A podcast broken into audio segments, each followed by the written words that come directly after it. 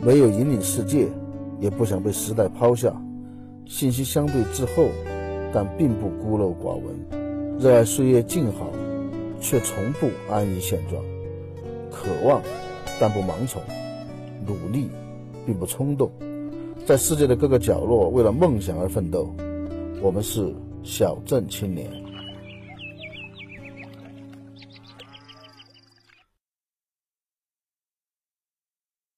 各位小镇青年说的朋友，大家好，欢迎继续来给红贵捧场啊！这期节目播出的时候，九一八应该才刚刚过去，大概从十五年前开始吧。每年的这一天，我都会拒绝一切的娱乐活动，早早的回家，静静的看点书之类的，不想和人有什么交流，更不要说什么饭局聚会之类的。其实也没有什么太高大上的理由。就是我自己觉得，在这样的一个日子里面，应该严肃一点而已，也没有告诉别人，就是自己默默的坚持。但是周围的亲近的朋友和同事应该是知道的，因为他们会约我嘛。每年只有这么一天，其他的类似的日子，什么八幺三、八幺五、七七，都没有这么做，也没有什么特别的原因，大概是因为九一八是开始吧。其实严格来说也不算开始。但是总要有一个日子，所以就定这一天了。今天做这一期节目的原因，并不是想回顾历史啊，网上已经有太多的文章回顾历史了，而是因为一件小事，我想做这期节目。什么小事呢？就是前几天我在网上看到了一个叫吴国胜的，他写了一个微博，他是这么说的：落后不一定挨打，弱小也不一定挨打。任何时代都有弱国小国的生存之道。南亚小国不丹土地三万多平方公里，人口不过七十多万，够落后，够弱小。现在的不丹王国于一九零七年建立，已经存在了一百多年。瑞士在法国、德国、意大利这些欧洲大国的环绕中，也算是一叶孤舟，够小，够弱。武装中立二百年，享国至今，小、弱、落后。都不成为挨打的充分原因，只要他们选择对了道路，都能长保和平与繁荣。国虽大，民虽众，讨打必然挨打，作死必然挨打。其实我本来是不怎么在乎的，网络嘛，无脑的傻子成堆的地方，什么奇谈怪论都会遇到。可是我发现他的微博名有一个后缀“清华”，于是我很好奇，就查了一下，一查还吓了一跳。原来这个吴国胜竟然是一个十五岁就上大学的猛人，现在更是坐上了清华大学科学史系主任的职位。按我们的话说，他是一个妥妥的专家呀。专家其实也没什么，这年头所谓的专家出来胡说八道的还少吗？至少对非本专业的东西，他们其实和我们大多数人一样，都是稀里糊涂的，甚至连一知半解都算不上。而他们又往往对自己有一种迷之自信。很多人往也往往认为，既然是教授嘛，肯定不会乱说。于是他们还既然能造成一定的影响。可是这个吴国胜不一样啊，他本身就是搞历史的，怎么也说出这样的外行话呢？他的中心思想是：落后不一定挨打，弱小也不一定挨打，只要选对了道路就行了。他举的例子是不丹和瑞士，说这两个是典型的落后和弱小，但是路选对了的例子，好吧？我们就来简单的聊一下这两个国家。先说不丹吧，因为它离我们近嘛。不丹的国土面积很小啊，人口也很少，差不多八十万不到吧。大部分的人，一半多一点吧，是不丹族人，其实就是藏族啊。还有大概三分之一的人是尼泊尔人，他们信奉的是藏传佛教里面的一支叫竹巴嘎几派，嘎几派就是白教啊。这个国家的历史，简单来说，就是它以前其实是吐蕃的一部分。噶吉派曾经短暂的统治过整个吐蕃，后来随着格鲁派的崛起，也就是黄教，固始汗推翻了白教的统治，噶吉派的残余力量就逃到了不丹和拉达克等地方，建立起了几个小的地方政权嘛。拉达克就不说了，他后来被印度吞并了。这之后，白教和黄教打了很多年，同时他们自己又在内战。后来。不丹和清政府搭上了关系，满清政府当时正在头痛怎么管理吐蕃嘛，一看，诶，敌人的敌人就是朋友啊，于是不丹接受了满清的管理，清政府调停了混乱的局面，并且册封了不丹国王。再然后到一七七二年，英国人就来了，英国人三下五除二就把不丹打服了，然后和不丹签订了一个条约，叫《新楚卡条约》，一下子就割去了不丹两千平方公里的土地。要知道，不丹总共也不到四万平方公里啊，这一下子就去了两千。再然后到上个世纪初，满清政府已经自身难保，罩不住小弟了，于是一个叫做乌延旺楚克的人就废掉了原来不丹的德布王，自立为王，成立了现代意义上的不丹。然后他马上和英国签订了一个新的条约，规定在外交等事务上接受英国的指导。呵呵呵。所以你说他废掉原来的王这个事儿有没有英国在背后支持呢？我对这个历史不是很熟啊，何况是这种小国家的偏门历史。但是推都推得出来。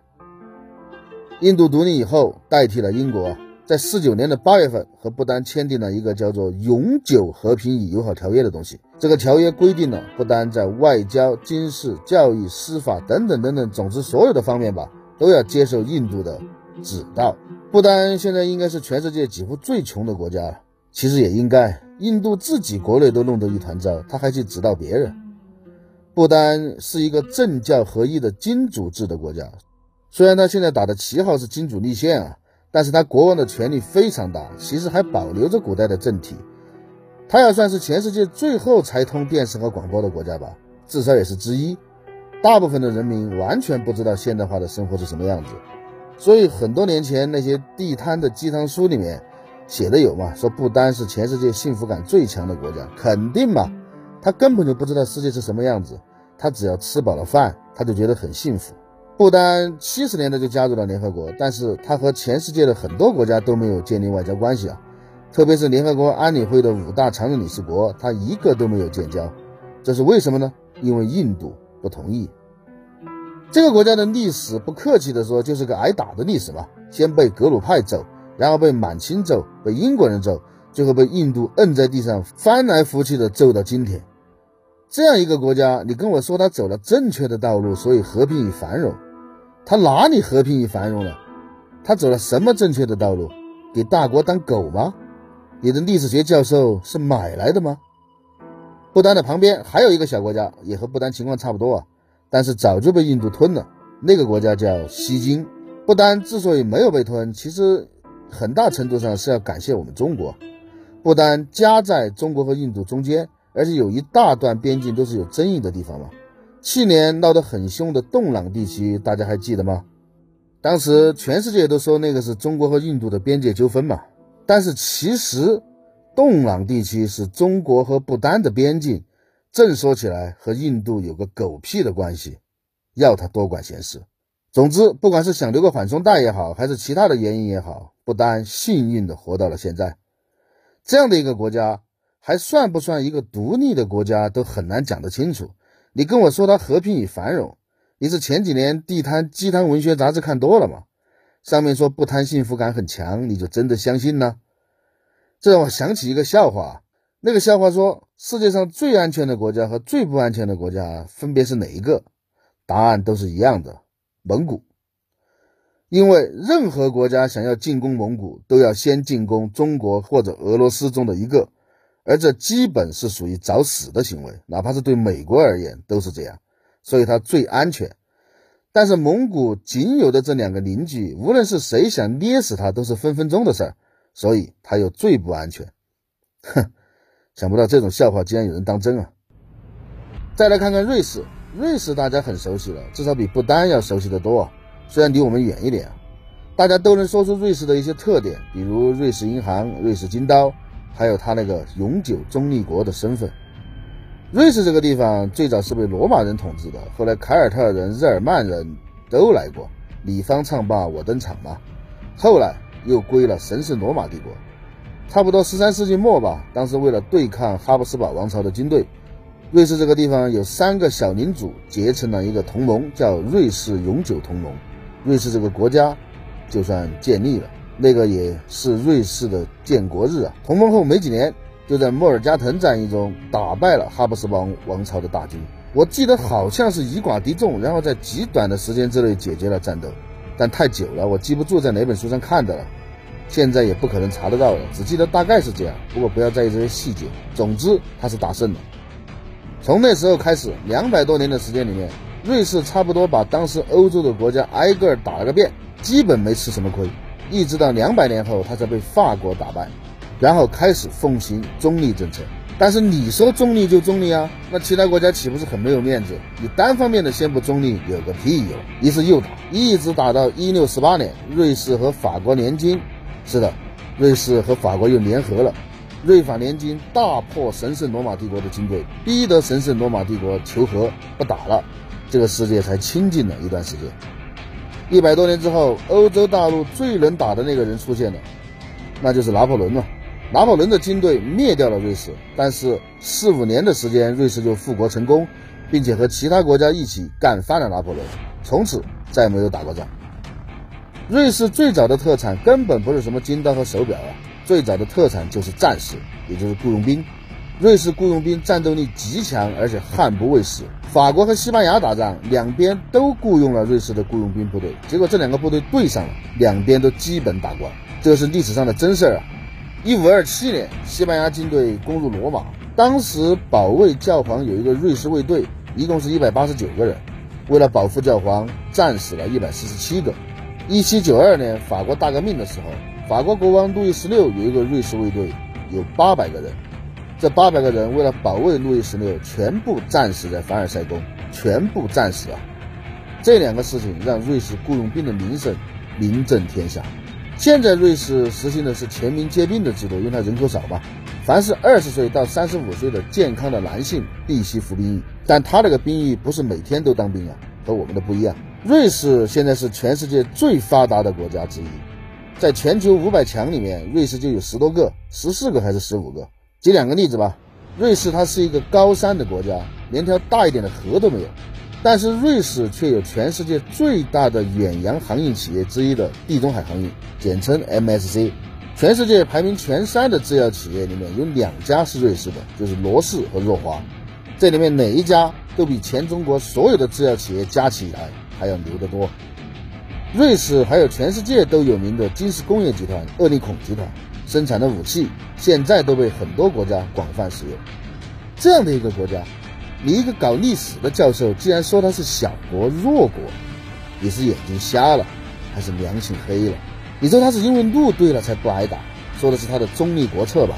二战的时候，永久中立国可不止他一个啊，卢森堡也是啊。我没记错的话，荷兰和比利时应该也是。怎么他们就被纳粹灭了呢？其实瑞士没被打的原因，说穿了就两个，一个是瑞士其实国土面积很小嘛，而且全部是高山地区。基本没有什么矿产资源，你说你占它干什么？第二是瑞士的军队战斗力极强，又在国内修了无数的工事，很难打。希特勒就公开的说过，要打下瑞士，至少得一百个师，这个才是瑞士活下来的资本，而不是什么选对了路。我觉得还是共青团中央的官方微博怼得好啊，他直接就怼吴教授，你说的正确的路是不是汪精卫的那条路啊？其实我觉得。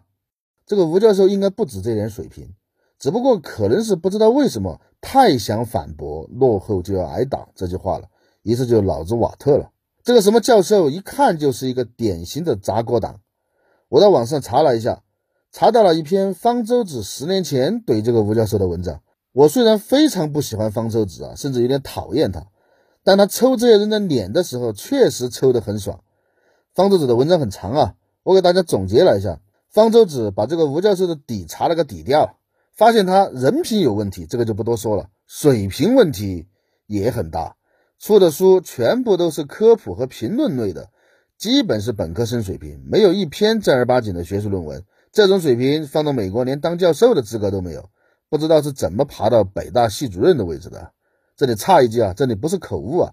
方舟子写这篇文章的时候，吴国胜还在北大呢，当时是北大的哲学系副主任。后来才去的清华。方舟子在文章末尾直接向他喊话：“你的学术呢，在哪儿啊？”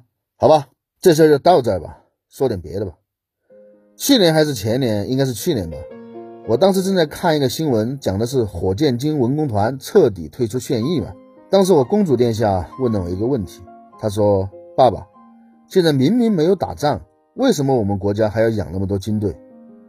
我告诉她，她把逻辑搞反了。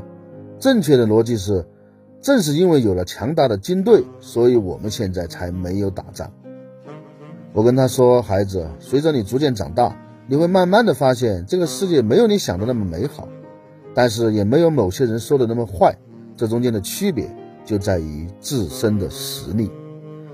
黄渤有一次接受专访的时候说：“以前总能遇到各种各样的人，各种小心机啊，各种什么的，去了以后也结不出账来，谁搭理你啊？但现在成名了以后嘛，身边全是好人，每一张都是洋溢的笑脸。黄老师，黄老师，你累不累啊？休息一会儿。黄老师，你要吃什么，喝什么？我去给你拿点什么。黄老师，您太辛苦了。以前。”辛苦干的就是这一行，谁让你来了？谁叫你来了？原来弱的时候，坏人真的最多。黄渤这云淡风轻的几句话，道出了一个简单的道理：当你强大的时候，整个世界都会对你和颜悦色；而当你最弱的时候，欺负你的人最多，也最容易受委屈。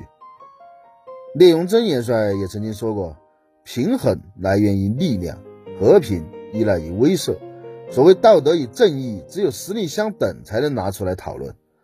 我今天也不想说什么历史了啊，简单说说我自己的一段黑历史吧，一些往事。我说过多次啊，我出生在西南边陲的一座小县城里面，说是县城，其实如果放到其他发达地区，可能连一个乡镇都不如啊。我在那里度过了整个八十年代，那个时候的治安不提也罢。我们在小镇江湖的那一期说过那段时间的故事。反正从一年级开始，就有人在学校门口收保护费，有组织、有分工、有收费标准。在我的记忆里面，我们小时候解决矛盾从来不讲道理，都是打架。一二年级的时候是两个人用拳头狠狠的互碰，看谁先熬不住，我们叫做拼坨坨。具体来说呢，就是捏紧拳头之后，不是在手指那个地方有四个关节的凸起吗？就用那个凸起两边使劲的碰，看谁能忍住。当然，有些偷奸耍滑的，他会去碰你的软的地方，他不硬碰硬。到三四年级的时候，方式就变了，就开始摔跤，我们这叫板抱腰嘛，就开始摔跤了。五六年级就开始学会使用工具了，通常用的是皮带，也有一部分狠角色用什么板凳啊、匕首之类的。我小学六年级的时候，就有一个同学被捅死在公共厕所。初中我转学去了另一个城市，听说到初中的时候就已经升级了。变成用火药枪和自制的土手雷了，最终在一次超大规模的严打中，全部被拍成了粉末。这个我们以前讲过啊，故事虽不一样，但大的脉络是一样的。上次我们几个老朋友聚会，还有人在感慨嘛，说我们几个在那样的环境中长大，虽然现在混的都不算好，但是没有吸毒，没有进少管所，没有案底，没有被人砍死，也算是不错了。在我的整个学生时代，包括高中念的那所省重点中学啊，学校里面最受欢迎的风云人物都是打架最厉害的人，他们能泡到整个学校最漂亮和最时尚的妹子。很遗憾，这个名单里没有我，我连一个喽啰都不算。我从小家教很严啊，小时候的性格说好听点是乖巧懂事听话，其实就是懦弱依赖，还有点不自信，这就导致了我在和小伙伴的争斗当中总是吃亏。因为他们敢动刀，而我连棍子都不敢往头上挥，怕把别人打坏了。最终有好几次都是被人夺下棍子，劈头盖脸一顿的抡。我也亲眼目睹了同学们对家境不好的同学的霸凌。虽然我没有参与，但是也不敢去主持什么公道。那个时候大家都很穷嘛，没有什么好东西。男孩子有一把玩具枪就已经很了不起了。我记得那个时候我和小伙伴们在一起，我的好东西要先紧着他们玩。带出家之后，要他们玩够了才还我，很多时候都坏了。说他们两句，他们就说我小气不够意思。而他们的好东西，我摸一下都不行，说我不懂事。我那个时候很委屈啊，不知道他们为什么会是这种双重标准，而且为什么他们几个人可以互相玩，就是要他们玩够了才轮到我。所以慢慢的，我就不喜欢和他们玩了，只和两三个最要好的朋友在一起玩。也是从那个时候开始，直到现在。我都是一个朋友非常非常少的人，但我的朋友都是非常非常好的关系的那种。如果我认定了一个人是朋友，那我和他的感情和信任比对亲戚还要好。现在我当然明白了这种双重标准是为什么。很简单，太过软弱，打架战斗力又不行，别的小孩根本没有拿我当一个平等的对象。小孩子也是很现实的。后来我的情况开始好转了，因为两件事，一个是一次我被欺负惨了，我父亲直接就揍了欺负我的人他父亲一顿。在我的记忆中，我父亲直接帮我出头，这应该是仅有的一次。就这一次，我跟别人吹嘘了几十年。还有一个是我父亲在工厂里收了一个徒弟，工厂里那种正式的徒弟啊，不是学武术那种。那个徒弟也算是江湖上有头有脸的人物了。他直接跟那帮小混混说：“敢收我的保护费，就砍死他们。”所以这个世界才清净。其实那么小的小朋友打架，身体素质这些都是靠边站的。真正决定胜负的，还是谁的心够狠。而且那个时候，我很早就明白一个道理，那就是告老师、告家长。都是没用的，家长根本就不够重视这个事情，觉得是小孩子打闹嘛。而老师从以前到现在，唯一的处理办法就是和稀泥，这还是好老师啊。有的老师连稀泥都懒得和。初中之后，我生活的大环境发生了极大的变化，我在的城市的治安也已经好转，但还是摆脱不了被欺负的命运，只不过从常规现象变成个别现象而已。这导致高中的时候，我开始有意识的锻炼身体。并且开始痛恨我自己的这种性格。我人生最大的转折点，包括命运和性格，是发生在贵阳念书的时候。我阴差阳错的去上到那个学校，那个学校也不能说没有好学生吧，但是充满了各种混混、文盲、流氓、黑社会外围马仔和不良少年。简单来说，就是一个弱肉强食的丛林。